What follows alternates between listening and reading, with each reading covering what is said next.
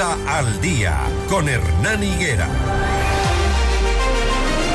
6:44 minutos. Saludamos a quienes se integran a la señal de FM Mundo, Notimundo al día. En la Asamblea Nacional se analizan al menos tres caminos para tratar de viabilizar las reformas al Código Orgánico Integral Penal COIP para la sesión convocada a las 11 de hoy, jueves 22 de febrero. Sin embargo, los legisladores llegan a la votación sin un consenso definitivo. Le preguntamos a Ramiro Vela, asambleísta por ADN, ¿cómo lo van a hacer?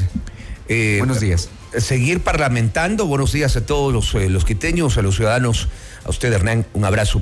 Eh, tratar de, de seguir generando este diálogo que no ha parado desde antes de la primera.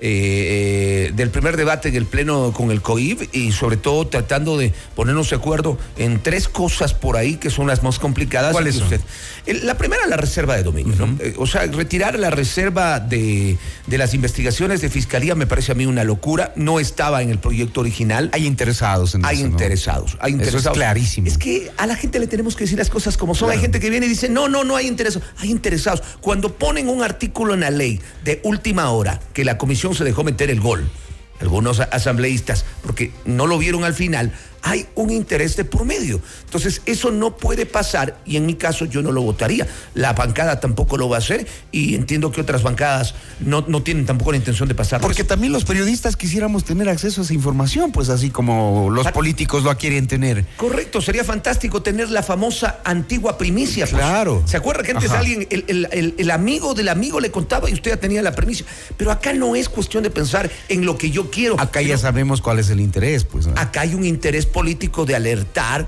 y lamentablemente el que le vuelva a decir que la política no ha tenido que ver con ciertos casos, no solamente de corrupción, sino de delincuencia, le está mintiendo porque el país ha caído de tumbo en tumbo. Entonces, tener esa alternativa de que alguien tenga información privilegiada sobre investigaciones sería prácticamente ganarse la lotería. Ahora, hay tres mecanismos planteados para destrabar esta situación. El primero es que se vote por los temas que generaron polémica, como el levantamiento de la reserva de las investigaciones, que es lo que estamos hablando, la inclusión de nuevos requisitos para la revisión de sentencias o las condiciones para el archivo de investigaciones. Y hay una tercera moción que sería la que se plantearía desde el bloque oficialista ADN, que es dejar fuera de la reforma unos 17 artículos. Correcto, correcto. Y no solamente desde ADN. Eh, hay otros bloques. Construye, por ejemplo, que inicialmente dijo, yo he conversado con unos asambleístas, que hay que archivar toda la ley. Ha cambiado un poco su postura y dice, hay cosas buenas de la ley. Porque, Hernán, hay cosas buenas de la ley. Hay cosas positivas para el país. Hay herramientas que le permiten a los jueces administrar de mejor manera la justicia. Yo sigo ratificando, y no porque yo lo haya propuesto, pero hay un tema simple, la famosa conciliación. Porque antes teníamos delincuentes de 16, de 17 eh, oportunidades que ingresaban a la cárcel porque conciliaban. En esta ley se elimina la conciliación máximo una sola vez. ¿Qué quiere decir que los delincuentes ya van a saber que no pueden seguir robando a mano armada, así sea un celular, porque ya se elimina la conciliación? O sea, hay cosas positivas que le permiten al ciudadano darle más tranquilidad. Otra, otra reforma importante, porque a veces es, no se habla de aquello, el, el hecho de la legítima defensa, que antes sí estaba estipulado, pero tenía ciertos temas no claros. Si cualquier persona con un cuchillo, con, una, con un arma, entra a su casa, en un centro comercial o en la calle, intenta usted secuestrarle o asaltarlo, y usted en defensa lo hiere o lo mata, usted ya no es responsable. Claro, hay que hacer un proceso de investigación, pero dice claramente la ley este tema. Entonces, hay varias cosas que a mi criterio serían buenas para Ecuador. Archivar la ley totalmente sería archivar lo malo y archivar lo bueno. Devolver el proyecto, dice usted, no sería una, una buena alternativa. No sé si no sería una buena alternativa. Es una alternativa porque si insisten en los dos temas, este más el de revisar sentencias ejecutoriadas, me parece una locura. Y más aún con la intención de que sea a través de eh, dictámenes de, de derechos humanos a nivel internacional. Ahí hay un, un- un error, ¿no? Creer que hay, algunas cosas son buenas cuando vienen desde afuera y algunas cosas son malas. Y eso es lo que no voy a entender nunca de la política. Ahora resulta que desde afuera los eh, derechos humanos nos tienen que decir qué está bien hecho en el Ecuador y qué no está bien hecho en el Ecuador. Cuando decían que eran hasta los bachagnón de ese tiempo, antes, en, Ah. en los políticos que no, quis- no querían ver o cumplir las sentencias de esas comisiones. ¿no? Terminé escuchando un poco la entrevista final y, y- y aprovecho para decirle que hay una nueva ley de riesgos que ojalá cuando se aplique se va a evitar todo este tipo de tiempo. Y el señor invitado le decía a usted, qué pena, pero nos toca dialogar con los políticos. Eso es lo que tiene que cambiar en el Ecuador. No tenemos que dialogar con políticos, tenemos que hablar con las autoridades políticas del momento, pero tiene que haber una continuidad. La Asamblea ha dado un ejemplo. La mayoría de las leyes que estamos aprobando, porque nos eh, lanzamos flores diciendo esta Asamblea ha aprobado 10 leyes en menos de tres meses, pero la mayoría estaban tratadas, la mayoría estaban avanzadas. Lo que hemos hecho es ser conscientes y avanzar con leyes que estaban pendientes. Esta ley estaba avanzada, Hernán, dos años y medio. La mayoría La de- la- el COIF. Ajá. Sí, pero claro, incluimos nosotros, los nuevos que vienen, e incluyen en, las- en, la, en la comisión los dos temas polémicos, este tema inclusive de la revisión de sentencias, y se complica.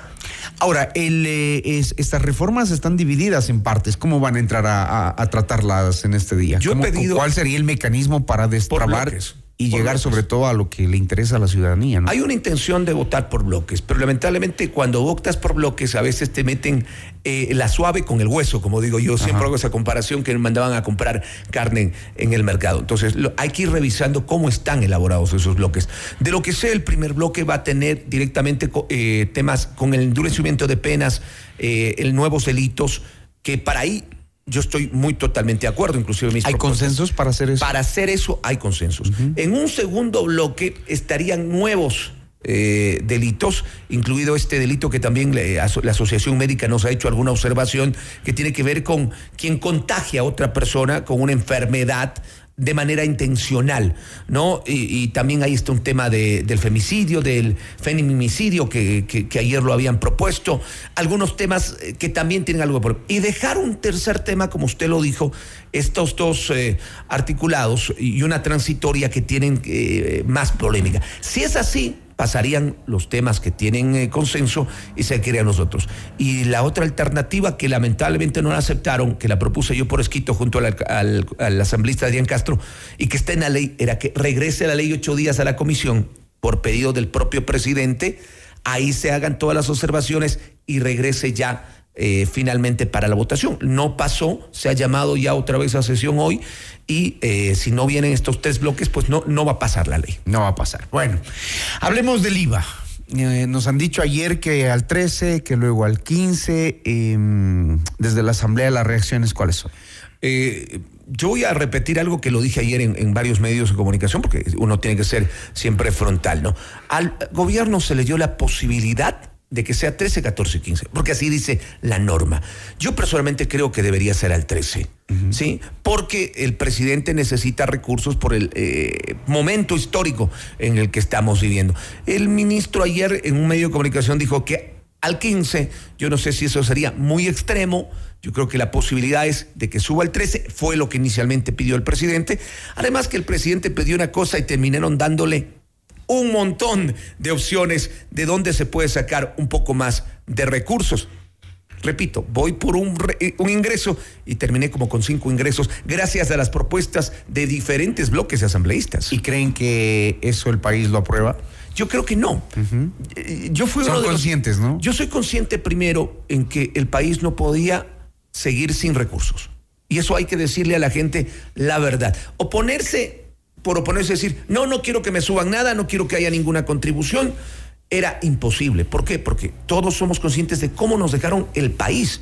No solamente en el tema económico, en el tema delincuencial, que va de la Y mano. no solo cómo nos dejaron, sino cómo lo siguen teniendo, porque ayer nomás el mismo presidente decía, hay esos caliches por donde se nos fugan Sí. los recursos, los contratos colectivos, las empresas públicas, esos sueldos millonarios, y nadie hace nada. Entonces hay que sacarle plata a la gente, como sea, para financiar lo que bien se podría ahorrar. Yo voy a estar de acuerdo con usted porque estoy al otro lado. El decir nadie hace nada casi siempre va de la mano porque no hay resultados. Pero tenemos que empezarle a dar resultados. La ley de extinción de dominio, creo yo, va a darle al país una respuesta clara. El permitir recuperar varios temas de los eh, grupos delincuenciales, millones de dólares que están hoy represados ahí, que los podemos recuperar. El día que los recuperemos, yo vendré a esta radio y decirle, hemos hecho algo. Ayer me llegaba a mí. Mejor venga el día en que esa plata sea bien invertida. Eh, el día que lo recuperemos y que esa plata esté, esté con, En escuelas, no sé. el, el, día que podamos recuperar más de 250 maquinarias que han sido decomisadas de la minería. Y se a los gobiernos y se entregan a los gobiernos para hacer vías. El día que podamos entregar, tenemos dos dos bodegas de armamento que fueron de última tecnología, requisadas a los delincuentes que no los podemos utilizar. Ese día yo vendré a decirle, hemos hecho algo con una ley. Pero hoy le puedo decir que ayer, por ejemplo, me llegaron los sueldos dorados del Consejo del CNE, del CNT de, telecomunicaciones. Personas que ganan 8 mil, 9 mil dólares. Del, del, sector eléctrico. En el último informe, y le, doy una primicia, el juicio de Santos Albites va, ¿no? Porque hoy terminamos un juicio político y anunciamos inmediatamente la gente que dijo que se cayó el juicio está equivocada. Porque 880 millones le, le costó la crisis eléctrica. Tiene que ir a juicio. Pero ahí está incluido estos temas. Recuperar todo el dinero perdido en el tiempo que no invirtieron en el sector. ¿A quién le van a cobrar? El derecho a la repetición. Algún día yo tengo la esperanza de que algún día en el país se dé el derecho a la repetición. Tengo no hay precedente, ¿no? De eso no hay precedente. No, hay un precedente, pero no hay. Eh, me parece que en el tema de los eh, de los asambleístas y de la corte. Ah, de la corte. de la corte. Pero lo que nunca se ha hecho es la continuidad o el seguimiento para saber si pagaron o no pagaron. Les pagaron a algunos magistrados. A los magistrados, sí, pero los que los de, los de los magistrados fueron sancionados a devolverle eso al país. Claro. Sí.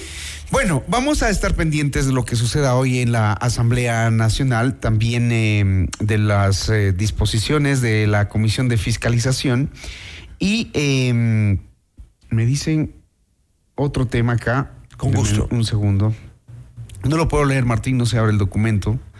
Eh, fiscalización a Sebastián Corral, exsecretario de la Administración Pública del Gobierno de Lazo. Ahí entendemos que ya hay una multa establecida, ya se sabe cuánto tienen que pagar, es un monto un poco irrisorio, ¿no? ¿Qué, es, qué, qué, pasa con la Comisión de Fiscalización? Mucha gente cree que nos estamos metidos solos en el tema de los juicios políticos. Hoy entregamos el informe del juicio político con tres vocal, Juan José Morillo, acuérdese de los audios por salvar a Guadalupe Llori. Hoy se entrega este informe. Dentro del mismo juicio está Fausto Morillo, el eh, vocal actual del Consejo de la Judicatura. Y ayer el Contralor nos dio la noticia de terminada la investigación ya sobre el tema de Sebastián Corral. No podía ser eh, ni el primer embajador de eh, Reino Unido, no podía ser secretario de la administración de Lazo. Ha habido una multa, hay un proceso uno de los compañeros sugirió generar un proceso de juicio político contra Sebastián Corral. Habrá que ver si los asambleístas lo presentan e irá a la cola de varios juicios políticos que están a la espera. Ahí escuchamos el anuncio de Guzmer también, ¿no? El eh, ministro de Deporte. El tema de Guzmer tiene que ver eh, sobre si tiene la, facultad de, ser ministro o no, si no está impedido por las acciones que tendría en una empresa que tiene contratos con los medios eh, de comunicación. Son cosas legales. Ahora, si yo sé que tengo contratos, con medios de comunicación o con empresas que están vinculadas con el gobierno, lo primero que hago es no aceptar el cargo. Lamentablemente ese es otro principio fundamental en el país. Si yo sé que estoy impedido, no lo acepto. Bueno, Ramiro Vela, asambleísta por ADN, hablando de los temas eh, políticos, de, la, mm, de las reformas que se van a plantear hoy al Código Orgánico Integral Penal, vamos a estar pendientes de los resultados que Muchas gracias, estimado. Y de las formas como, como desentrampen esos temas, ¿no? Esperamos Habría la posibilidad de que hagan votación artículo por artículo. por artículo. Es una propuesta de una de las asambleístas. Eh, ayer lo hizo, eh, nos llevaría todo el día. Hoy tenemos cuatro sesiones. Yo por ejemplo ahí no veo posibilidad, porque si no el presidente no hubiera puesto cuatro sesiones del Pleno en un solo día. Esto tiene que salir en dos horas. Y si no hay de acuerdo, seguramente se archiva. Vamos a estar pendientes. 6.57, gracias al asambleísta Ramiro Esto es Notimundo al Día.